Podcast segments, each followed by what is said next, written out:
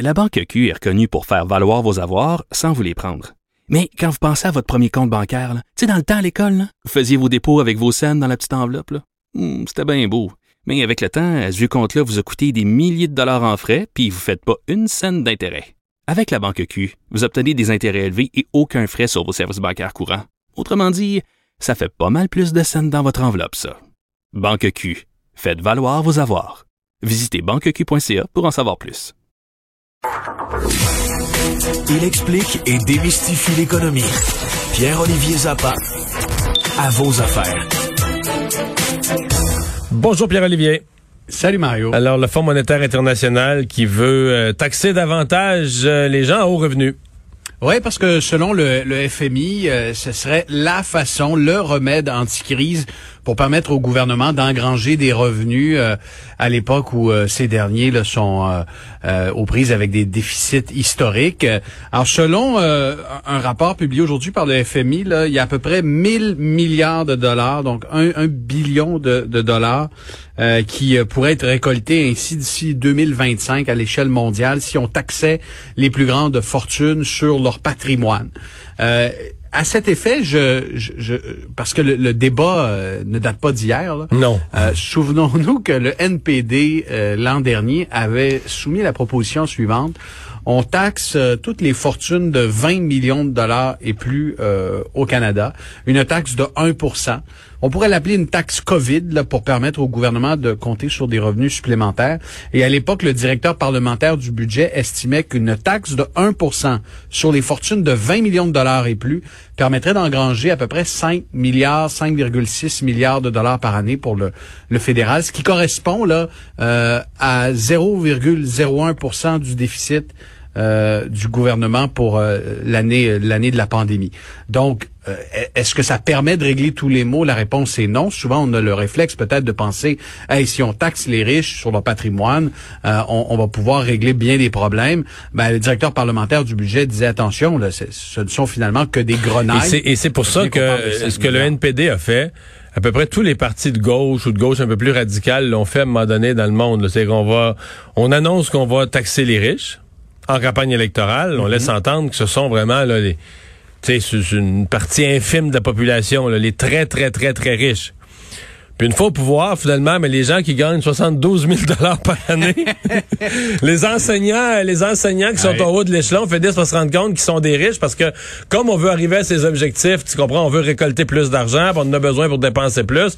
Mais là, pour aller chercher ce qu'il faut, il faut élargir, élargir, élargir la définition ah, pour de riche. certains gouvernements, 60 000 dollars, t'es riche, hein, comme oui. revenu imposable par année. Euh, tu marques un point.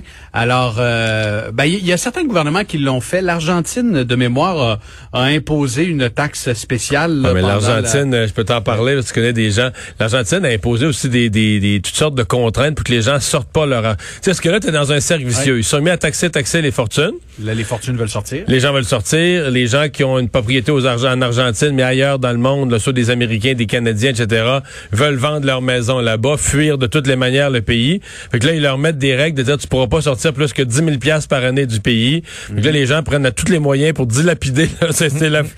Ça mène pas des comportements économiques très... C'est traite les, les, règles économiques. Là. les solutions... Il euh...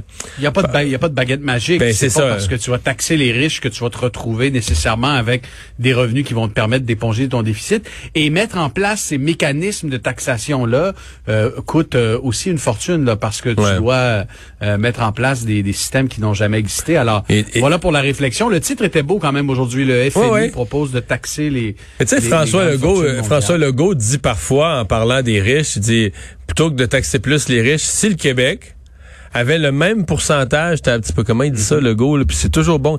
Quand si le Québec avait le même pourcentage que les Ontariens de gens, je pense qu'ils gagnent 200 000 et plus, quelque chose de même là. Mais je sais plus, c'est ça, c'est genre 10 milliards de plus. C'est des milliards de plus d'un coffre du gouvernement qui ferait qu'on pourrait changer complètement le, les investissements en santé, en éducation, dans plein de domaines. C'est un champ. Fait c'est moi, je pense que c'est plus ça qu'il faut que tu vises, d'avoir plus de plus d'entreprises, plus de succès économique, plus de, de forcer peut-être les personnes à haut revenu à investir ouais. davantage dans du capital actif, à prêter à des jeunes entrepreneurs pour euh, du capital de risque pour aider les petites entreprises à démarrer. Mm -hmm. Ça, c'est plus intéressant. Mais euh, c'était comment qu'il disait ça le Pierre Pellado, père, avait dit ça dans un, mon premier hein? sommet socio-économique auquel je participais, qui avait été convoqué par Lucien Bouchard. Pierre Pellado, écoute, il se faisait toutes sortes de discours, c'était un peu bureaucratique et pompeux. Mhm. Puis il avait dit, moi vous dire deux leçons, moi, de ce qui devrait sortir du site. La première, et le problème qu'on a au Québec, c'est qu'on est riche en pauvre, puis pauvre en riche. c'est la deuxième, la deuxième affaire, là. Il va vous dire, si quand on sait ce qu'on a à faire, là, ce qu'il faut faire, on le fait. Puis quand on le sait pas, là, ben on fait un sommet. ça, c'est ses remarques d'ouverture. C'est ses remarques d'ouverture dans un des plus grands sommets socio-économiques tout le monde, la lumière est tamisée, tout le monde est pompeux dans son habit le plus chic. ouais. Ça, avait détendu la foule. Euh, tu, parlais de Pierre Pellado. Parlons de Pierre-Carl Pellado, euh, parce que euh, Pierre-Olivier, est-ce que on va devoir revoir l'offre de Pierre-Carl Pellado pour Transat? Ben là, évidemment, les, les c'est quelques jours après le dépôt de, en fait, le, fait que Pierre Carl Pelado ait réitéré son offre à 5 dollars par action, l'équivalent grosso modo de 180 millions de dollars pour acheter Transat. Le principal actionnaire du transporteur aérien, Peter Letko, qui a qui détient à peu près 12% de Transat, euh, a accordé une entrevue hier euh, au quotidien Global Mail euh, et en disant, moi, à 5 dollars l'action, je refuse cette offre. Je pense que l'entreprise vaut plus. Peter Letko est même prêt à réinvestir euh, dans, dans Transat pour assurer sa survie. Mais Air Canada n'offrait pas beaucoup plus que ça? Air Canada offrait 5 dollars par action ou un certain pourcentage en actions de l'entreprise, ce qui permettait de croire que les actionnaires, si le deal avait eu lieu la, semaine dernière, auraient pu toucher 7 à 8 dollars, mais euh, en, version, si tu veux, en action d'Air Canada. Il y avait un mécanisme qui permettait aux, actionnaires de convertir le mhm. fruit de la transaction en action d'Air Canada. Euh, alors, le, évidemment, Peter Letko, lui, euh, son avantage, ce qu'il souhaite probablement, c'est qu'il y ait une enchère, c'est qu'il y ait des offres plus importantes sur la table. Mais la réalité va peut-être le rattraper parce que je lisais les rapports. Mais c'est quoi la probabilité qu'il y ait une offre plus généreuse que celle d'Air Canada à ce point-ci? Euh, ben, la probabilité apparaît très mince. Avec la pandémie. Il y a personne qui ne s'est manifesté au cours des derniers mois parce qu'il y aurait pu avoir des groupes d'investisseurs qui se préparent au, cours des, des dernières semaines même parce qu'on savait ou en tout cas on redoutait la décision de la Commission européenne en coulisses. C'est un secret de polichinelle à la toute fin que la, transaction allait avorter. Donc, euh, à, ce moment-ci, il y a, aucun autre groupe d'investisseurs qui euh, se sont manifestés ou en tout cas qui ont communiqué euh, avec le, le, Conseil de Transat. Donc, euh, certes, les actionnaires vont aller chercher la meilleure offre, mais justement, je reviens au rapport des analystes financiers.